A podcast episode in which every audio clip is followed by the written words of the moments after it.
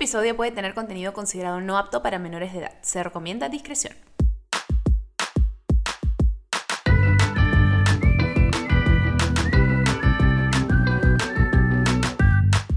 ¡Holi! Bueno, querida comunidad, saludos a todos los que me están escuchando, mis bebés, ¿cómo les va?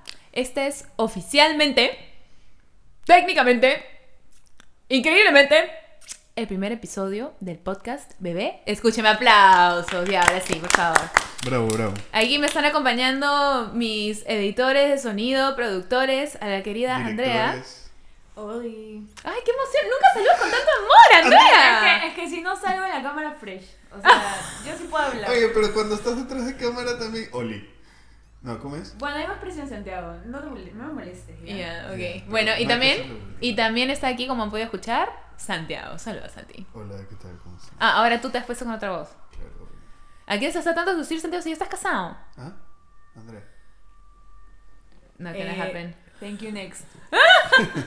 Bueno, hoy día estamos arrancando este nuevo proyecto que hemos venido trabajando ya hace bastante tiempo. Por fin está dando a luz nuestro bebé.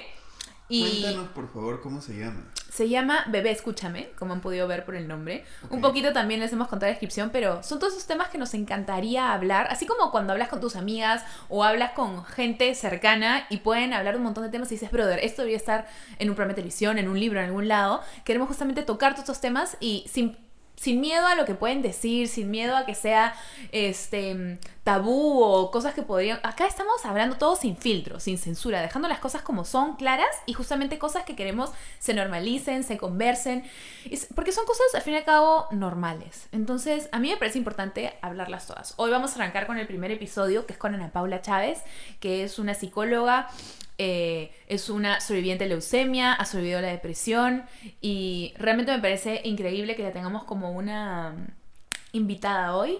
Así que sin más preámbulos, bienvenida Ana Paula.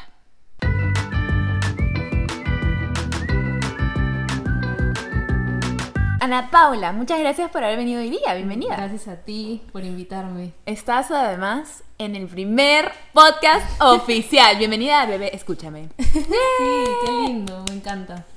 Bueno, ¿es la primera vez que haces un podcast también? También, sí, la verdad es que nunca me han invitado a ningún podcast, así que también es primera vez para mí. La primera vez para todos. bueno, cuéntanos un poquito de, de ti. ¿Qué es lo que haces? ¿Qué es lo que te apasiona? ¿Qué es lo que te motiva? Bueno, yo soy psicóloga y ahorita estoy terminando justo mi formación en psicoterapia. Eh, lo que me apasiona, mi carrera es como mi vida, es mi pasión y de hecho uso mis redes sociales justo para hablar de salud mental. Al inicio era bastante tema de alimentación y de estilo de vida, pero terminó siendo mucho más de salud mental, mi experiencia, todo lo que yo he pasado y a partir de eso ayudar a los demás, ¿no? ¿Y por qué crees que hubo ese cambio en el mensaje que estabas haciendo? Porque igual está ligado, pero te diste cuenta que querías enfocarte más en este mensaje de salud mental. ¿Por qué? Creo que hubo un punto en el que me di cuenta que ya, em, digamos, Ana Pablo, o sea, yo no era solamente comida o recetas o ejercicio, sino era lo que me pasaba, ¿no? Y, todo lo que yo transmitía. Y había momentos en los que yo podía comentar alguna experiencia y me daba cuenta que la gente conectaba mucho más a través de eso que a través de otro tipo de contenido, ¿no? Entonces dije, wow, esto primero que me permite estar más cerca a las personas, ¿no? Y segundo que me encanta hablar de, de lo que me pasa y así que la gente vea y, y no se sienta sola, digamos, en, en algunos aspectos, ¿no? Claro, entiendo perfectamente lo que me dices porque a mí también me pasó un poquito así. O sea, ¿saben que cuando yo inicié a explicar ya en el año de la pera, Santiago diría que son 40 años, pero en el año de la pera. En el año de la pera, cuando yo inicié Dolce Placard, realmente empezó como un blog de moda. Y poco a poco fue cambiando la cosa y sin darme cuenta, cuando yo también compartía mis experiencias propias o, o mis propias inseguridades más bien, también me pasaba que la gente conectaba mucho más con eso, porque eran cosas con las que se identificaban. Y así poquito a poquito yo también he ido trasladando el mensaje de Dolce Placard un poquito más también hacia justamente el tema de hoy, más o menos que estamos conversando, que es el amor propio, porque siento que es, no, bueno, ahora ya me contarás más de tus anécdotas y de cómo lo has vivido tú, pero para mí siento que es un proceso que, por más de que lo he avanzado bastante, es un proceso que nunca acaba, no sé qué pienses tú. Exacto, o sea, justo algo que es como característico del amor propio, autoestima, todo ese tema es que es algo que se practica toda la vida, ¿no? Porque toda la vida pasamos por cambios, atravesamos cambios que por ahí cosas que no nos gustan. Entonces, todos los días, toda la vida, todos los años, hay situaciones que van a mover un poco lo que pensemos de nosotros mismos, cómo nos sintamos, ¿no? Y es muy cierto lo que dices de las redes, ¿no? Finalmente lo que ahorita creo que más necesitamos es eso, ¿no? Como esa cuota de, de, mm, de vulnerabilidad, de realidad en las redes, de mostrarnos, eh, sí, lo bonito, porque me encanta eso, pero también tenemos el lado humano, ¿no? Y, y real, digamos. Claro, porque aparte las redes son algo tan intangible, un poco que quizás en su mayoría son cosas superficiales y lo que dijiste, como dices tú, es esa dosis de realidad, como que un punch, un como, ya mira, sí, el glamour todo, pero el detrás de escenas, en realidad esto es así, esto es asá.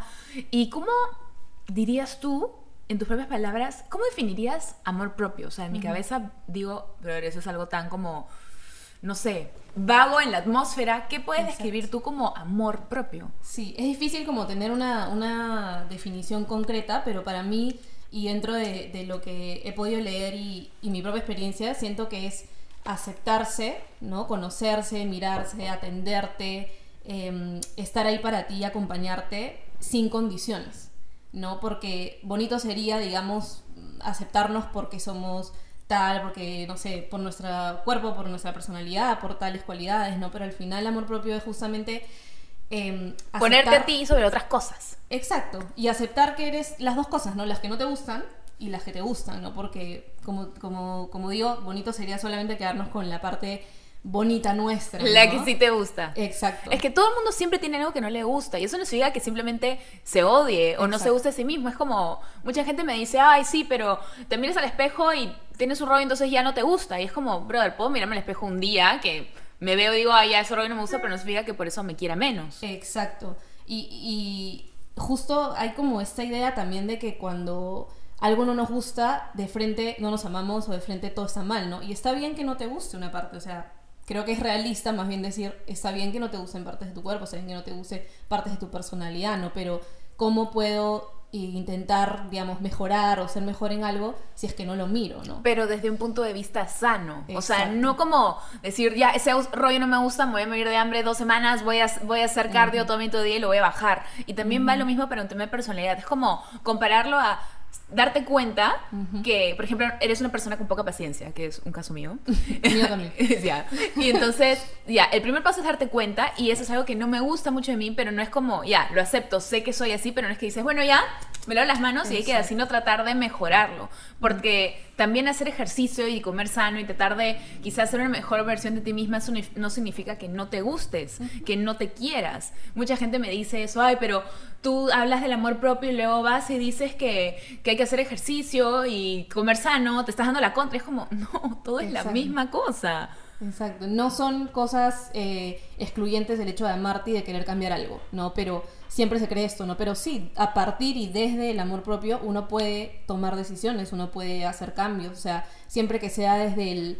Hay un concepto que se llama autocompasión, que es justo este, esta idea de acompañarte a través de esos cambios, no desde la crítica, ¿no? Sino desde desde la compasión, ¿no? Desde el, sabes que soy una persona, soy un humano, van a haber días en que no voy a querer seguir con ese camino, van a haber días en que voy a estar con todas las pilas, van a haber días en los que no voy a querer nada. Por ejemplo, el tema del ejercicio, ¿no? Si no fuera desde la autocompasión, probablemente me obligaría cuando no quiero ir. Y cuando vas no- obligado a hacer algo, no lo haces bien. Claro, al final es no no termina no siendo productivo, ¿no? Entonces, autocompasión es justamente eso, ¿no? Si un día realmente no me siento bien, ¿no? Y no tengo las ganas, aceptar que ese día va a ser así.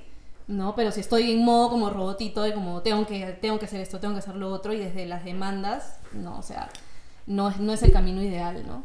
Claro, y más o menos una manera de trabajar en el amor propio es como tú dices, la autocompasión, que me parece bien cierto porque honestamente uno es su peor crítico. Nadie es más duro consigo mismo que uno. O sea, alguien bueno y te dice, oye, me gusta, este, me gusta tal cosa. Y dices, no, pero si está horrible. O sea, uno ve, ay, no sé si te debe pasar a ti, me imagino que todos, pero uno es Sí. crítico. Alguien eh, ve un dibujo que has hecho, oye, está precioso. No, está horrible, lo puedo hacer mejor. Y es como, ok, quizás lo puedes hacer mejor, pero en lugar de enfocarte en las cosas que no te gustan del dibujo, dices, oye, en verdad me mejoró muy bien, bas- bastante, a la gente le gusta, quizás puedo mejorar eso para la próxima, pero es un proceso, es un camino, tratemos de no ser tan duros con nosotros mismos. Y no creamos que si alguien nos da un cumplido es compasión o pena de alguien más, tomémoslo como eso, como un cumplido, como un incentivo a decir, oye, la gente está notando esto, estoy haciendo las cosas bien, voy a seguir adelante, dejemos de ser tan críticos con nosotros mismos de verdad. Bueno, otra manera de trabajar la parte de la autocompasión, ¿qué podría sugerir a las personas que dicen, quiero, estoy dispuesta a trabajar en mi amor propio, ¿qué puedo hacer? ¿Cómo puedo hacerlo? Bueno, una de las primeras cosas que, yo digo, porque sí hay eh, este tema es, digamos, algo que mueve a mucha gente, ¿no? Emocionalmente siempre hay muchas personas que piden ayuda para esto, ¿no? Creo que una de las formas ideales, obviamente, es entrar en un proceso de psicoterapia, ¿no? Eso es algo que yo siempre voy a recomendar porque finalmente es hablar con una persona que es totalmente imparcial ante lo que te está ocurriendo, pero que te permite como... Es como que si te guiara en el camino, ¿no? Como alguien que está eh, guiándote en el camino al final conocerte, al final aceptarte, ¿no? Para mí es esencial eso, no significa que obviamente toda tu vida vas estar en terapia para desarrollar amor propio, pero sí como los primeros pasos, ¿no? Para ver qué, qué conceptos tienes bien, por ahí qué creencias te están como limitando un poquito en quererte un poco más. Y eso al final lo ve alguien que, que desde afuera analiza las cosas, ¿no? Entonces, creo que eso. Y, y, por otro lado, lo que tú has mencionado, ¿no? El, el autocuidado, el hecho de hacer cosas por, por, ti, pero también aceptar que hay días en los que no vas a quererte, en los que hay cosas que no te van a gustar y que son días y que van a pasar. ¿no? Desde ese lugar creo que se puede cultivar más. Claro, pero si hay un momento en tu vida en que tienes esos días, porque es normal tener esos días en los que quizás no te sientes tan bien. Todos los tenemos, no significa que por tenerlo un día decidiste que ese día ya no te quieres, no. Pero si los tienes todos los días durante un largo periodo de tiempo, es probable que no sea solo eso, que pueda ser algo un poco más fuerte. Entonces sí sería algo bueno buscar ayuda. O sea, cuando yo inicié incluso Dolce Placar, yo pasé por un momento así. Más bien Dolce Placar fue un resultado de yo buscar ayuda y yo tratar de reconectar conmigo misma y cosas que me hacían feliz. Entonces yo me acuerdo que yo había ido a lo largo de mi vida durante algunos... Eh, con psicólogos y cosas así, honestamente, a mí personalmente no sé si quizás la persona no era indicada, pero no sentí que nunca me funcionara mucho. Entonces, cuando busqué apoyo en esa situación, mi mamá, que es coach, me recomendó hablar con un coach con que ella también a veces trabajaba y la verdad que este hombre en seis sesiones me cambió la vida. O sea, la volteó cual torta así de un lado a otro y una de las cosas que me di cuenta es de que yo ya, si yo no estoy feliz con ningún aspecto de mi vida, o sea, tengo que tratar de Primero, todas las presiones me las ponía yo misma. Esta vez estaba con la universidad, sentía que no me funcionaba la, la, tesis, sentía que mis amigos me iban a dejar atrás y tuve este momento en el que me dijo el coach, ¿y por qué, por qué sientes estas presiones? ¿Por qué estás tan angustiada todo el tiempo? Y le digo, porque, porque quiero terminar bien mi tesis. ¿Y por qué? Y yo, para poder terminar y graduarme. ¿Y por qué? Para poder graduarme con mis amigos. ¿Y para qué? Y yo, para poder después trabajar y ganar plata. ¿Y para qué? Y yo como que estaba frustrándome. yo, como que para qué? O sea, para poder vivir y poder viajar y poder eventualmente tener hijos y casarme y crear un hogar y poder tener el estilo de vida que quiero. ¿Y para qué? Y yo, para ser feliz. Y eres feliz ahora. Y fue como, explotó mi cerebro. Explotó mi cerebro. Y cada vez que le cuento esa historia a alguien se quedan como igualitos mirándome como... O sea, de verdad, uno se crea todos estos problemas porque mis papás no me están presionando en nada. O sea, nadie me está presionando. Yo era la que me estaba causando todas estas presiones de tengo que acabar por esto y por esto otro. Y mis amigos y no sé qué. Mis amigos no van a dejar de ser mis amigos si no terminaba con ellos, ¿me entiendes? o sea, hay tantas cosas que uno se comienza a hacer bolas en el cerebro y es como, no tiene absolutamente nada que ver. De verdad que uno se pone estas vallas y, y como que dice, bueno, ya, fue, no puedes pasar. Entonces uno mismo es el único que puede derrumbarlas. Y reconectar consigo misma. Lo que yo hice en ese momento fue que hice me tomé un ciclo sabático de tesis. La tesis no me estaba saliendo perfecto. En ese estado mental no iba a poder hacer absolutamente nada. Entonces me tomé mi ciclo sabático de tesis. Por suerte mis papás me apoyaron. Me dijeron, ok, no es que tampoco no hice nada. Aproveché de terminar cursos de otras facultades, pero dije, necesito un break de esta cosa. Y ahí fue que empecé a entrenar. Empecé a ver a muchos amigos. Incluso terminé una relación que tenía bastante tiempo porque me di cuenta que también yo misma me ponía estas barras. Yo tenía miedo de terminar esa relación porque, ¿qué tal si no viene algo más? ¿Qué tal si lo lastimo mucho? Y estaba acostumbrado a una rutina o sea, uno se comienza a hacer cosas de las que ni siquiera, ni siquiera las percibe. O sea, es importante que uno sea su propio, su propio cheerleader y diga, tú sí puedes hacer esto, arriesgate esto otro, prueba esta cosa nueva. Y todo eso, eso es amor propio. O sea, ponerte a ti sobre otras cosas y si sientes que no estás en la situación de estar en una relación, estar llevando algún curso, estar en un trabajo que quizás no es el adecuado para ti porque puede ser muy demandante o lo que fuese, pensar en tu salud mental y tu salud emocional, mira, este no es el momento para que yo haga esto, me voy a concentrar en mí. Y eso no es ser egoísta, eso es simplemente quererse. Claro, y es, y es tener la valentía de decir que no cuando estás tan acostumbrado a estar como en automático, ¿no? Exacto. Y decir, no, o sea, un stop, necesito ver qué está pasando, ¿no? Y, y las condiciones que tú misma en ese momento tal vez te ponías, ¿no? De voy a ser feliz cuando, ¿no? Amor propio, voy a amarme cuando tenga tal cuerpo. Pero ¿cuándo va a llegar cuando- eso? Exacto. Y, y mientras, entonces no me quiero, entonces ahí entra el, la aceptación incondicional de uno mismo, ¿no? El hecho de yo me acepto porque existo, valgo porque existo, no porque tengo tal o cual cualidad o tal o cual efecto. Eso se van a ir en algún momento, ¿no? Claro, y la validez te la das tú mismo, no te la dan otras personas u otros factores. Pero hablando de eso, por ejemplo, yo tuve la suerte que mis papás me apoyaron. Entonces, ¿qué pasa cuando quizás no tienes una familia que te apoya o quizás amigos que no te apoyan de esa que no te valoran? Puede ser que tengas relaciones tóxicas. Vamos a ir a un corte súper rapidito y vamos a hablar de también otros factores que pueden influenciar en eso. Volvemos. Volvemos. Ya, estamos de regreso acá con Ana Paula. No se rían, oye. Ya. ya, pues, ok.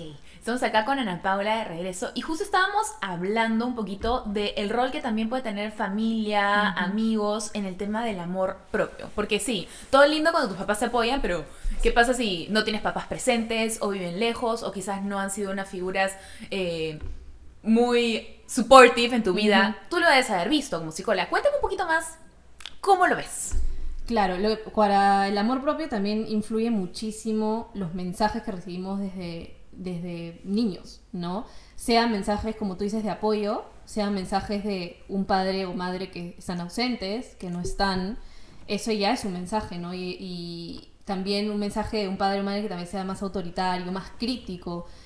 Hay un tema con los padres críticos porque esa voz, que en algún momento fue papá o mamá criticando lo que yo hacía, eventualmente se vuelve mi propia voz. Está volviendo a mí todo también. Porque a veces, a veces los papás pueden tener las mejores intenciones, Exacto, pero no se dan sí. cuenta que te están creando como que tramas a largo plazo. Eso me pasó a mí con mi mami. Por suerte lo hemos trabajado, yo le he contado todas esas cosas y todo, pero ella, yo en- a esa edad no te pones a pensar, no sé, pues porque cuando a mí me afectaba tenía 15 años, 10 años, 15 años. Ahorita igual, como hay un trigger, si me dice algo, es como Mm. algo que está escondido, Claro. brota como el monstruo, pero en general mi lado racional me dice, lo hace con buenas intenciones, lo hace para criticarte, lo hace porque está preocupada por tal razón o su intención puede ser ligar a la salud, tantas cosas, pero es que tu mente no va a ese lugar cuando estás recibiendo ese tipo de críticas en ese momento. No al menos que ahí hayan pasado, como en mi caso, 30 años y ya lo hayas podido como trabajar. Sí.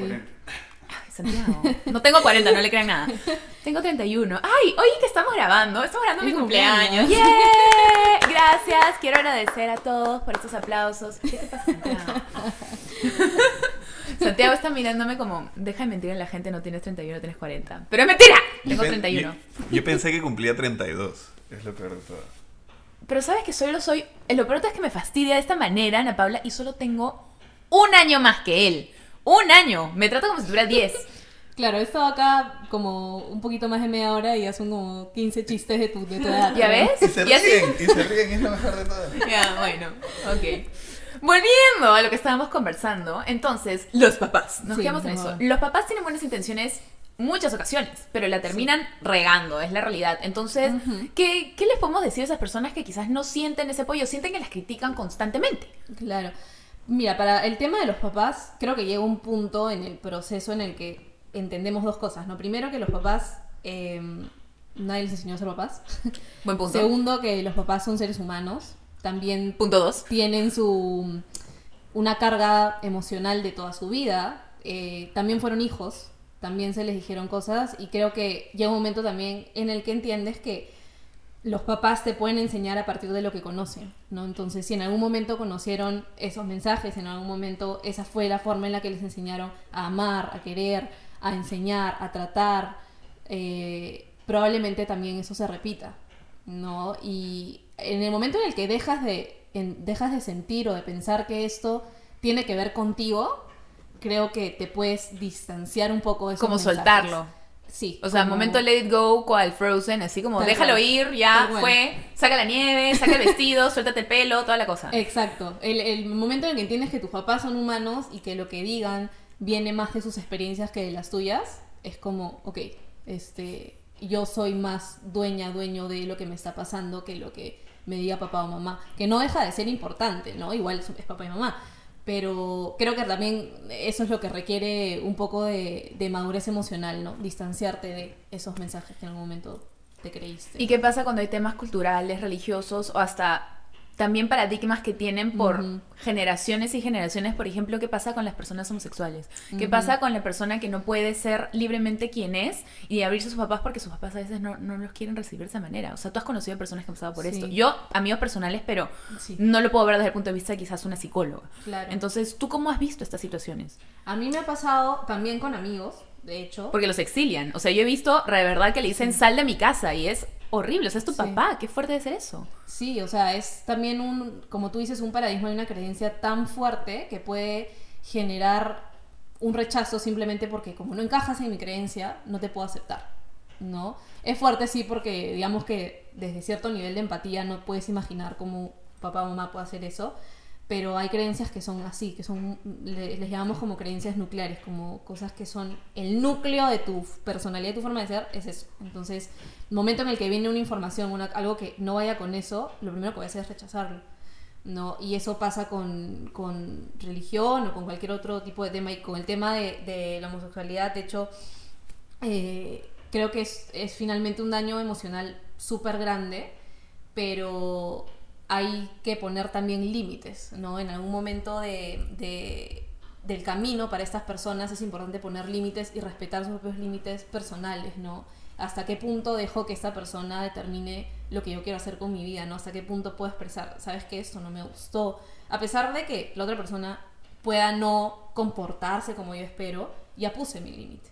Y eso también es quererme, ¿no? Es expresar cuando algo no me gusta y cuando han pasado eh, o me han faltado el respeto, ¿no? Creo que es importante también. Claro, pero eso realmente a mí nunca lo, lo he pasado, pero he visto personas que lo han vivido y me parece bien fuerte y la manera en que puede afectar el amor, porque tus papás son una personalidad tan impactante en tu vida y que vienen y te dicen lo que tú estás haciendo está mal o que te tratan de cambiar o que te digan vamos a curarte, hijito, hijita o cosas por así, o sea, no me sorprendía que una persona iba a pensar quizás sí estoy mal, pero Totalmente. pero ¿cómo puedes decir a esta persona quiérete tú y este amor que tienes por tus papás ahorita ponlo en segundo plano, se trata de ti, o sea, es algo tan complejo. Es muy complejo. Es muy difícil porque la persona también va a tener que pasar por un momento en el que se va a sentir mal, ¿no? La idea nunca va a ser que deje de sentirse mal por esto, porque es algo, porque racionalmente está bien que nos sintamos mal si es que nuestro papá o nuestra mamá, nuestra mamá nos rechaza. O sea, es la, la lógica que te da tu cerebro, digamos, Es ¿no? natural, exacto. Entonces, no podría, digamos, sentarme con una persona que está pasando por eso y decirle, ya, pero es que te tienes que sentir bien, ¿no? Es como, no, o sea, Es más fácil de decirlo que hacerlo. Exacto, ¿no? Y, y- y no es real, o sea, no puedo pedirle que se sienta bien cuando no se siente bien, ¿no? Y cuando está pasando por una situación súper difícil, ¿no? Pero ahí creo que es el soporte emocional, el buscar redes de apoyo aparte de papá, mamá, ¿no? Dentro de familia, dentro de, de amistades, ¿no? Porque también aceptar el hecho de que si los papás no van a estar, ¿qué otras personas tenemos también? ¿No? Y Hay que encontrar, claro, la familia son tantas cosas, hay tantos diferentes modos de familia, entonces si la familia en la que naciste simplemente no te acepta y no puede apreciarte por la increíble persona que eres, entonces encontrarás alguna otra familia que sí lo sea, que pueden ser amigos, que pueden ser familia desde otro lado, que puede ser la familia de tu pareja, tantas, tantas maneras que puedes realmente recibir amor, pero es importante, creo yo, rodearte de personas que te aprecien y te valoren por quien eres, porque si no, o sea, ¿cómo vas a poder aprenderte tú también a, que, a quererte todo el tiempo si constantemente recibes este tipo de mensajes negativos? Esto va para todos los que están escuchando. Bebé, escúchame. Si es que de verdad sientes que las personas que te están rodeando no te están llenando de estas cosas positivas y más bien te están bajoneando, chao, bye. O sea, esas no son las personas que tienes que tener alrededor. Así de simple. Exacto. Eso creo yo al menos. Esta es mi opinión humilde, no soy una experta, escuchen al psicóloga. Gracias. Continuando un poquito con esto, algo que me llamó a mí la atención de tu perfil cuando te comencé a seguir Ana Paula era que tenías en tus, en tus destacados, disculpen se me trae la lengua, en tus destacados eh, uno sobre el tema, lo llamaste peso.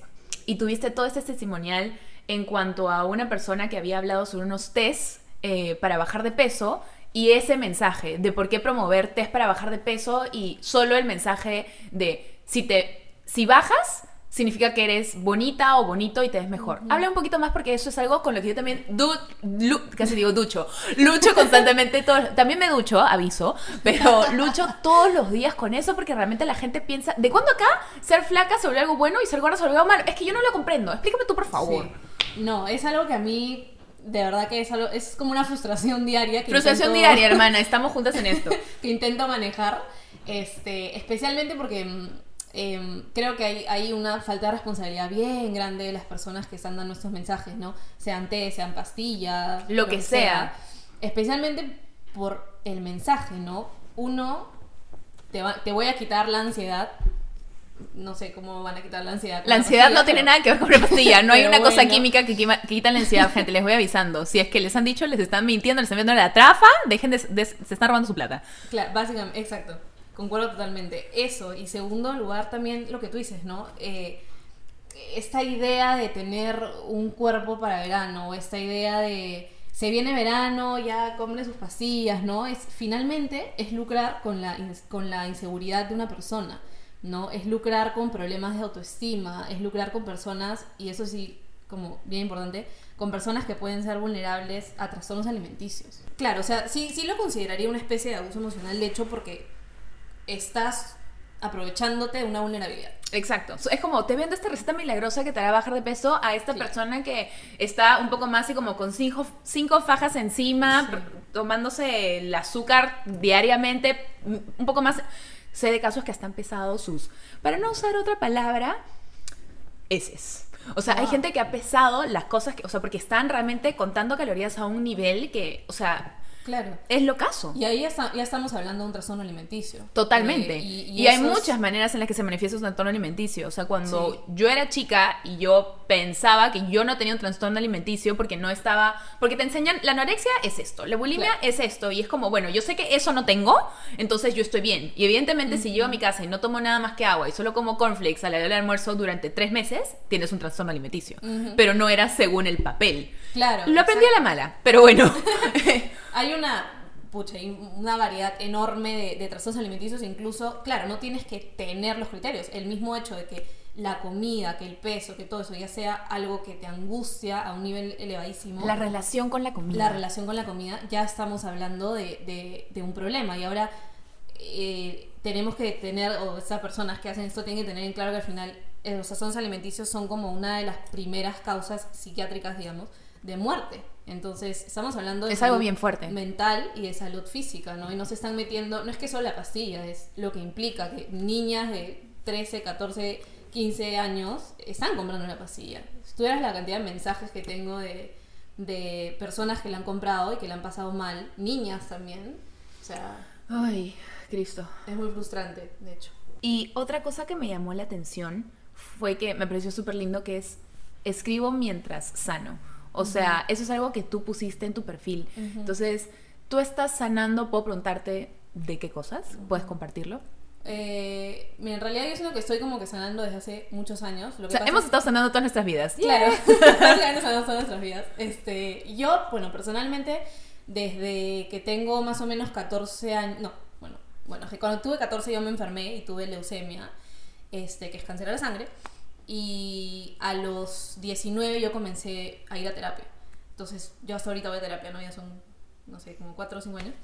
Y mm, ¿Fuiste a terapia mientras seguías en tratamiento o cuando ya había pasado y ya te habías eh, No, entrado en, rece- justo- ¿Es en recesión? No sé los términos exactos. ¿Qué sin...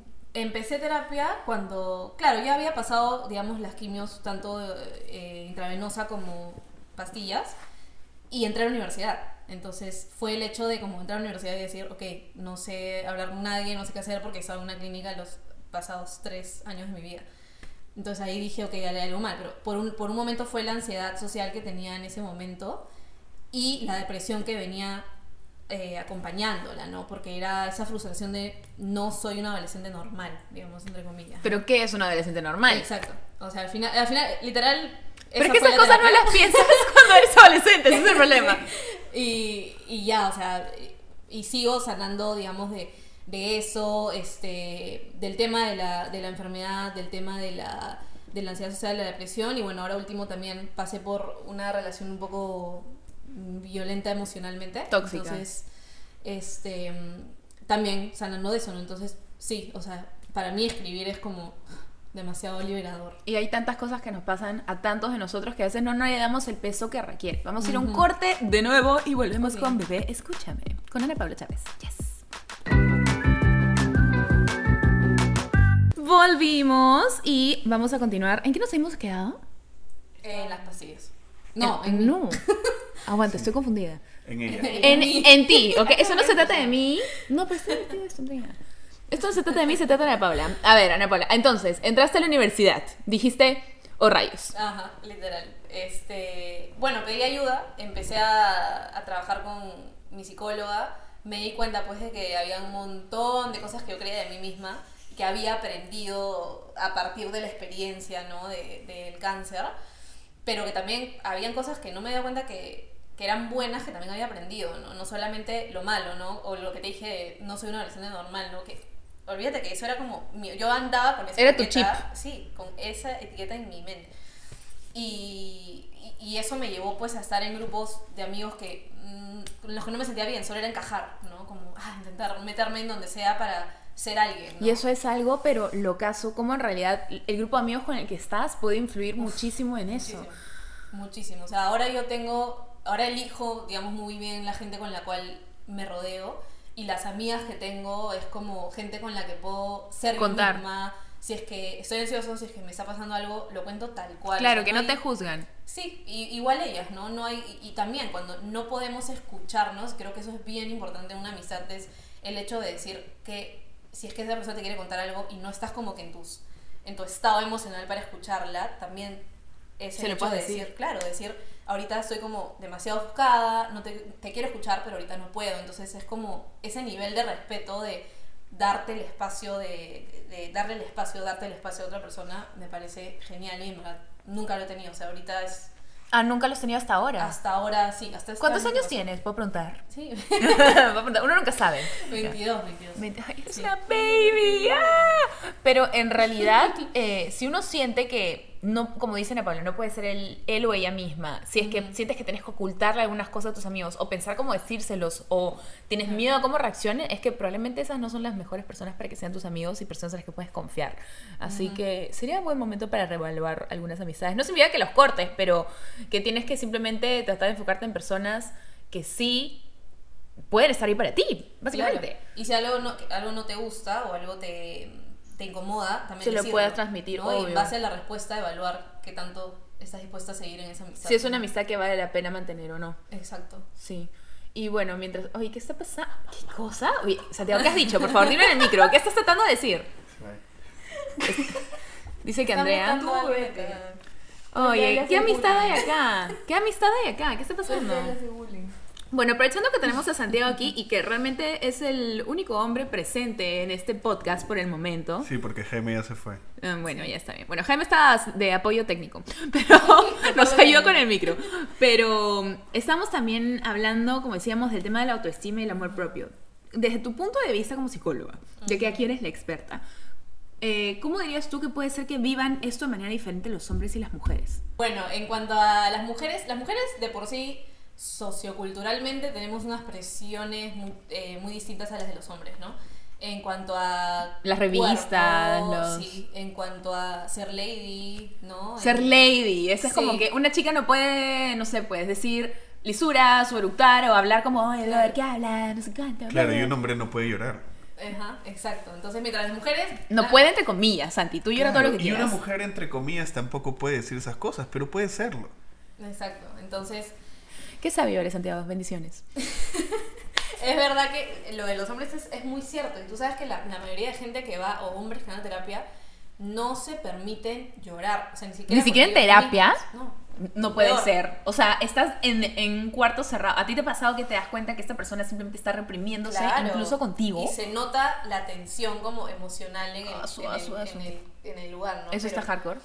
Pero sí, o sea, los hombres que les dicen no llores, ponte fuerte, sé, sé macho, este, y pucha, lo- yo lo veo hasta ahora, 2019, casi 2020, que se, se siguen dando esos mensajes a los niños, ¿no? Entonces, claro, cuando es niño es como que dices, no, no pasa nada, ¿no? Pero eso, como ya habíamos hablado, esa voz, al final se vuelve la voz de la persona. Y Claro. eventualmente cuando llora lo primero que va a pensar es, no debo llorar. Claro, el paradigma te detiene. Es como, no, yo no debo hacer esto. O yo debería hacer tal otra cosa. Exacto. Aparte es el pensamiento núcleo que decías, ¿no? Que es Sí. tipo, o sea, tienes que no llorar, porque Exacto. es lo que te, te inculcan desde chiquito. O los deberías, ¿no? Lo, justo dijiste esa palabra y me has hecho acordar como algo principal, ¿no? Los deberías. O sea, ¿qué debería yo hacer o no?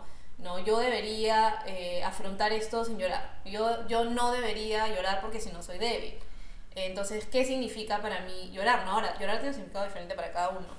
Pero la verdad es que ¿Así? sí, porque hay personas que liberan, hay personas que es como, no soporto llorar, es lo peor que me pasa. Ay, pero no todos tenemos esos lloriqueos de vez en cuando, porque yo a veces lloro por frustración y por Ajá. no poder expresarme libremente o porque en una discusión siento que no estoy siendo escuchada. A veces lloro porque simplemente estoy triste, a veces lloro porque estoy con la regla, estoy comiendo chocolates, o sea, hay, hay muchas maneras de llorar. Claro.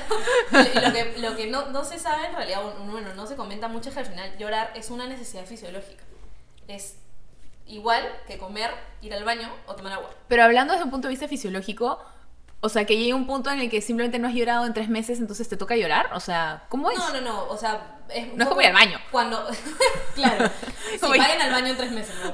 pero, pero digamos que el, el tema de llorar es como cuando te lo pide, tú sabes cuando estás con Claro. de llorar, pues, ¿no? Entonces, cuando te aguantas eso, ahí es que no estás como em, siguiendo tu necesidad fisiológica. Claro, No tu cuerpo te está diciendo que quiere llorar y no se lo estás permitiendo. Exacto. Y si lo aguantas y lo aguantas y lo aguantas, o sea, puede ser la quinta que lo tratas de aguantar, va a explotar aún peor. Totalmente. Y es decir, ¿por qué estoy llorando? Y no entiendes por qué te caen tantas lágrimas y es porque, bueno, lo has estado metiendo Sí. hasta el fondo, pues. Exacto. Bueno, sonó el timbre, lo vamos a ignorar. Es la primera vez que estamos haciendo esto, así que tengan paciencia con nosotros. Estamos hablando de llorar, la vulnerabilidad, la posibilidad de expresarte. Y yo creo que es algo que a veces no se nos permite, pero es algo que debemos hacer todo el tiempo, porque si no, entonces, ¿quién rayos eres? No estás simplemente expresando las cosas que estás sintiendo. La vulnerabilidad al final es, como tú dices, expresar, o sea, ser quien tú realmente eres, ¿no? Ser auténtico. Hay una, hay una TED Talk, que son estas charlas este, súper interesantes, y una de ellas es de Brené Brown, que es una autora que es como, tiene es años estudiando la vulnerabilidad. Y justamente su charla se llama El poder de la, de la vulnerabilidad. Y habla un poco de esto de cómo ser vulnerable al final es como lanzarte a la piscina en diferentes situaciones, ¿no? Cuando uno enfrenta algún examen importante, cuando uno se enamora, o sea, todo es ser vulnerable porque siempre hay la posibilidad de que las cosas no salgan como esperas. Y si no eres vulnerable, simplemente es poco probable que te abras a esa posibilidad. Es como, como tú dijiste, como empezando una relación. Te- tú pones es- todas estas paredes, estas barreras porque no quieres salir lastimado, pero si no bajas esas barreras, si no te entregas para probar, realmente eso no va a funcionar, porque la otra persona va a percibir que no hay un encaje y no importa cuánto tiempo dure. Por ejemplo, yo estuve en una relación en la que, que fue no una muy relación, pero aprendí mucho de ella, en la que yo sabía que tenía que protegerme de esta otra persona y estuvimos como saliendo juntos, slash, de novios, pareja, enamorados, como un año, pero yo nunca terminé de bajar esas barreras. Entonces nunca ni siquiera llegué a enamorarme en un año de, de estar con esta persona. Cuando en verdad a mí nunca me había sucedido estar tanto tiempo con alguien y no haberme enamorado. Porque uno se puede enamorar y veces, no significa que sea el amor de tu vida, pero te puedes enamorar un montón de veces. Entonces, es simplemente desaprovechar un montón de... opor- ¿Quieres toser, amiga? Déjalo No, salir. no Déjala salir. Acá, exprésate. Estamos hablando de esto, exprésate. Entonces, eh, sé vulnerable.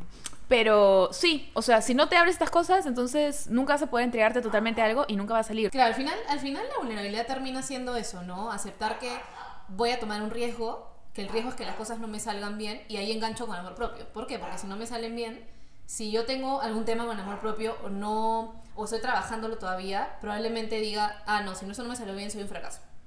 ¿No? Engancho con amor O sea, y te dejas medir solamente por eso. Exacto. Y ahí hay que diferenciar, ¿no? Mi- ¿Quién soy yo? Persona de mi conducta. Puedo tener conductas que no me gusten o que por ahí no, no obtengan los resultados que yo espero, pero eso no me convierte en cierto tipo de persona. A ver, voy a hacer una mala mano en ese segundo y voy a decir al mister que deje expresarse. Voy a, voy a decir que deje Apaga, ladrar. por favor, su vulnerabilidad. A ver, apaga su vulnerabilidad. Entonces, el mister dejó de expresarse, lo siento, pero siempre motiven a las personas cerca de ustedes que se expresen libremente. Ok, continuando entonces, estabas hablando de cómo enganchaba la vulnerabilidad con el amor propio y te interrumpió el mister. ¿Qué sucedió? Este, claro, lo que estaba diciendo es, es que al final la vulnerabilidad eh, era esto de ser auténtico, de asumir el riesgo y que si las cosas no salen bien, porque hay que tener en cuenta que las cosas No siempre salen No con las planeadas, o sea, sí. es la realidad, es la vida. Y cuando esto ocurra, no hacerlo algo personal, ¿no? No hacerlo como que, ah, yo soy tal porque esto no salió. O em, yo soy cierto tipo de persona porque fracasé en esto. Porque no tuve tal relación, ¿no? Porque esto no me salió bien. etc. Entonces, ahí es donde engancho con amor propio, ¿no? Y finalmente, ¿cómo puedo amarme si es que uno no me conozco y no me conozco auténticamente, ¿no? Y si es que no me permito, o sea, no me veo y no permito que me vean. No, no permito, como tú dijiste, la palabra como clave, ¿no? La apertura, ¿no? El hecho de mostrarte cómo tú eres y saber que hay gente que te va a aceptar, que no te va a aceptar. Eso es ser vulnerable, ¿no? Pero la vulnerabilidad tiene esta parte de aceptar el riesgo. O sea, No vulnerabilidad es valentía. es valentía, exacto. Es totalmente valentía. Especialmente en, en nuestro mundo, como habíamos dicho, de todas las presiones que podamos tener, ¿no? Mujeres, hombres, todos. Creo que una presión que todos compartimos es eh, justamente eso, ¿no? El hecho de no, no te expreses, no digas cuando te sientas mal, ¿no? Mejor no cuentes esa cosa, ¿no? Mejor no cuentes la otra. O sea, creo que es algo muy común, ¿no? Cuando yo comencé a hablar de mis temas, por ejemplo, eso fue lo que me, lo que me decían a mí, ¿no? Pero fácil no cuentes eso. O no cuentes tus cosas, la gente no tiene por qué saber tanto. Y es como que a mí me parece que mientras más abierto eres y más les cuentes a todos todo, o sea, van a darse cuenta, es un tema de normalización. Tenemos que ser normales todas estas cosas que son normales, Son pero la gente tiene miedo de, de, de decirlas, de contarlas. Y yo creo que también va por un tema de, de la sociedad, ¿no? Como eh, la gente no tiene por qué saber todo lo que pasa en- entre cuatro paredes, porque vas a contar esto si es personal, puede influir a tu familia, o sea, hay todos esos temas sociales que me parecen que honestamente más daño hacen a uno y que no te dejas regir por, por ese tipo de cosas, o sea, Claro. Y al final eso es lo que está pasando y lo que viene pasando con la salud mental desde tiempos antiguos, ¿no? El hecho de... Y antes era peor. En los Sí. 50, el otro día estaba viendo un- una especie de libro antiguo de etiqueta que debe seguir una- la esposa correcta. No debes quejarte cuando tiene un marido, tienes que portar tus zapatos, este, no debes, eh, es- siempre debes estar bien arreglada, siempre debes mostrarte positiva. Si estás triste, no lo muestres. Y es como, Sí. esto en algún punto la- era normal. La misma Biblia lo dice, no refutes a tu marido, o sea. Yo le refuto a mi marido esta mañana, le he refutado. y es mi cumpleaños, le refuto a quien quiera. Pero eh, eso es un tema de como minimización, o sea, como subli ¿cómo es? Subli ¿cómo es? ¿Sublimar? No Sublimación, sublimar. Sumisión. Sumisión sería una Ah, palabra más sumisión, apropiada. O sea, claro. total. Y Sí. en verdad, bueno, sé que los tiempos cambian, ¿no? Pero honestamente siento que todavía hay muchísimo de eso que simplemente está impregnado en el cerebro de muchas personas. Claro. Porque es la manera en que también han sido criados. Y también la, la- algo que justamente va con el tema de ser vulnerable y todo es la esta tiranía del, pos- del Tiranía. tiranía. Yo, le- yo siempre le llamo así porque yo siento que es como Está fuerte esto, Sí, a ver. Está fuerte, está- es, es fuerte. Eh, Le digo como la tiranía de, del pensamiento positivo. No sé por qué mientras lo dijiste, imaginé un tiranosaurio Rex con un polo que decía eso sí. escrito. Así me imagino más o menos. Entonces es como, como esta idea de que tenemos que pensar en positivo siempre.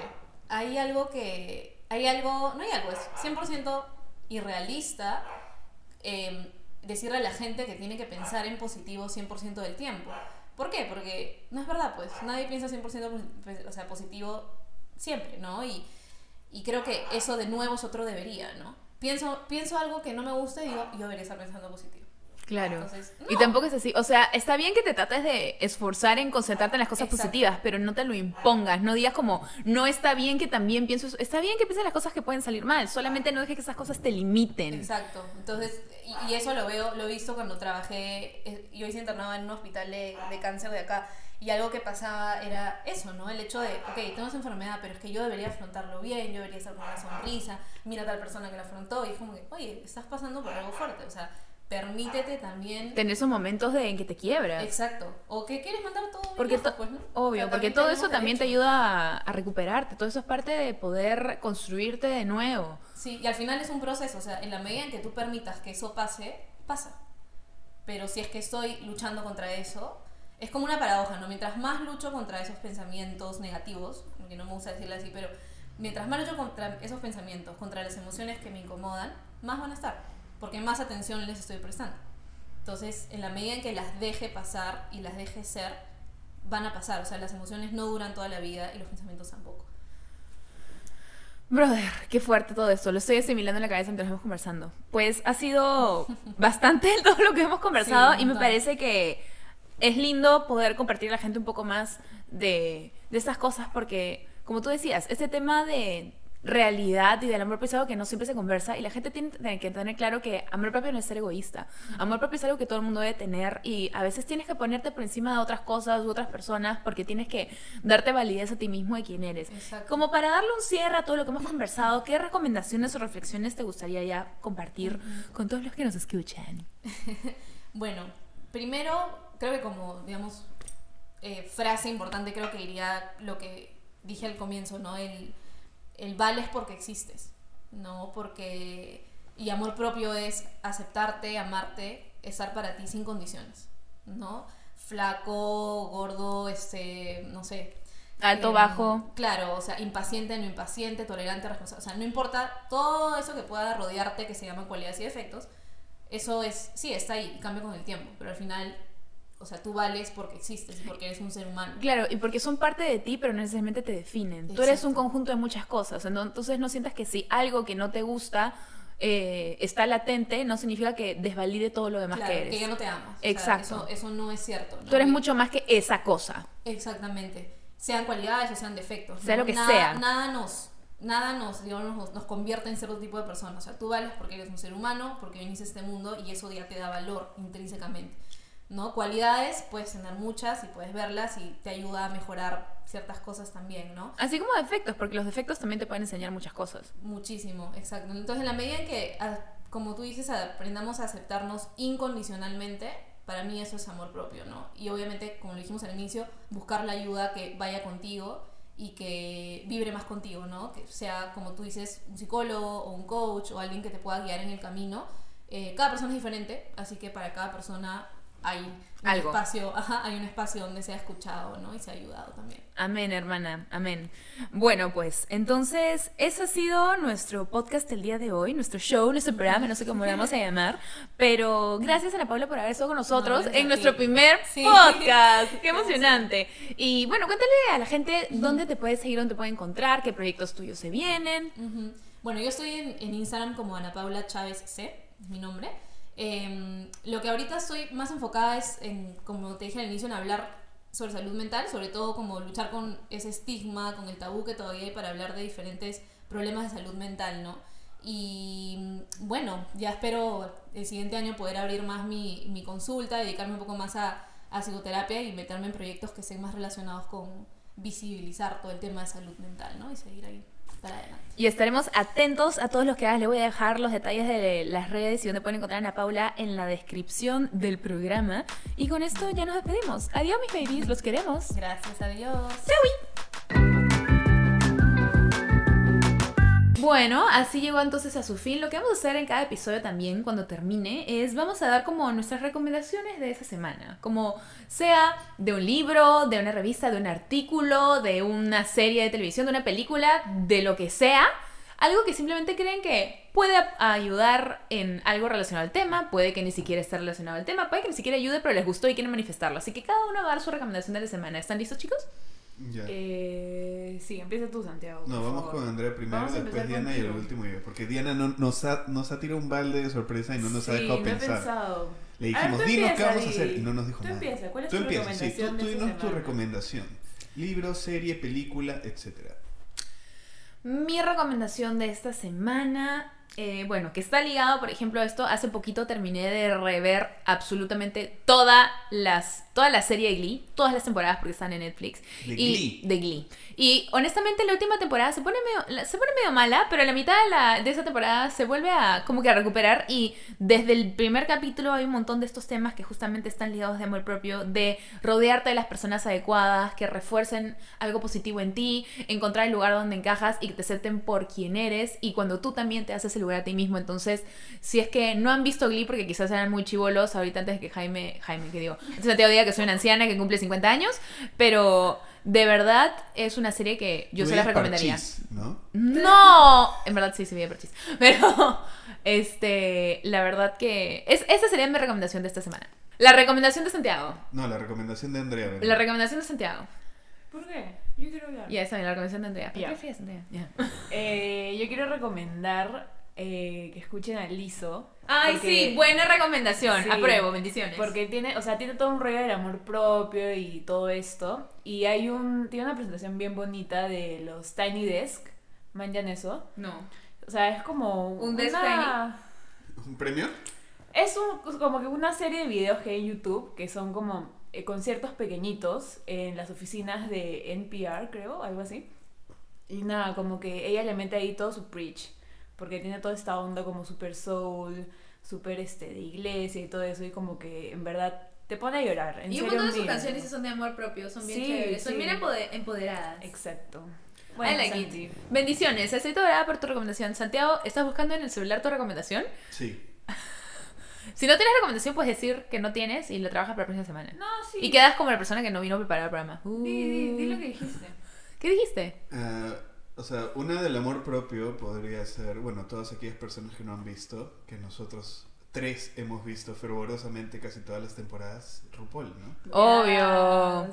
El amor propio que demuestran no solo ellos a la hora de estar en el programa, sino como RuPaul le ayuda a buscar a ellos mismos su amor propio. Es Yes, es súper interesante. O sea, fu- fuera dejando de lado toda la broma, ¿no? Porque la verdad el, el programa es bien cómico. Pero, tiene así como es súper cómico, es súper emocional, Claro, es súper fuerte. Yo siempre lloro. Sí, no, y al final que, o sea, siempre RuPaul termina, if you can love yourself, How the hell are you gonna love somebody else? Si no puedes amarte a Can ti I get an mismo, amen amen. Amen. Can I get an amen? Bueno, lo que estábamos diciendo es que esa frase que dijo RuPaul es ¿Cómo puedes amar a alguien más si no puedes amarte a ti mismo? Así que preach, bitch. Preach. Y bueno, esas fueron las recomendaciones de esta semana. Así ha llegado a su fin el primer episodio. La verdad que Ana Paula aparte se ganó con nosotros viendo todo el tema del equipo. Jaime como Sí, sistema... ella- ella- hemos empezado a las un cuarto para las 11 y ella estuvo acá desde las 9, creo. No, desde las 10. Pero suponía que unas personas llegaban antes y no a llegaban mí me a esa hora. Solo diré eso. 10. A mí Solo me diré eso. llegara a las 10. Bueno, uno aprende, es la primera vez que lo hacemos. Sí. Así que si esto fue un poco caótico para ustedes, que espero que no sea el resultado final, eh, pido disculpas, supérenlo, el próximo estará mejor. Este ha sido el primer episodio de varios que se vienen esta temporada. Vamos a hablar de muchos temas. El siguiente que también se viene va a estar bien cool, que va a ser con una invitada muy especial, con mi amiga Vivi de Ferrari. Vamos a hablar de imagen corporal, eh, que es un tema muy latente para ambas. Y así vamos a ver muchas cosas. Como les digo, no tenemos miedo a ponernos incómodos acá, no tenemos censura, no tenemos filtro, vamos a decir las cosas como son. Y es bastante refrescante porque a mí me encanta hablar de estos temas, pero muchas veces también tengo que ver hasta qué cosas puedo conversar, porque quizás en YouTube o en otras, en otras plataformas donde quizás pueden haber muchos niños escuchando y todo, acá me estoy dedicando a hacer un contenido un poco más ya, como les digo, sin filtros. Acá la cosa real, como es, sin ningún tipo de... No le estamos pasando por el colador, nada. Así que nada, con eso ya estamos llegando a su fin. Antes de, por supuesto, terminar el episodio, quiero agradecer a ver, ¿a quién quiero agradecer? Quiero agradecer a MIM, la fábrica, que ha producido para nosotros todos estos jingles que han estado escuchando durante el programa. Abajo les dejaré sus datos para que los puedan contactar en caso a ustedes también les interese. Y muchísimas gracias a ustedes por escucharnos en Bebé Escúchame. Y Bebé Escúchame, nos vemos el próximo episodio. Muchos besos, despídense chicos. Adiós. Adiós.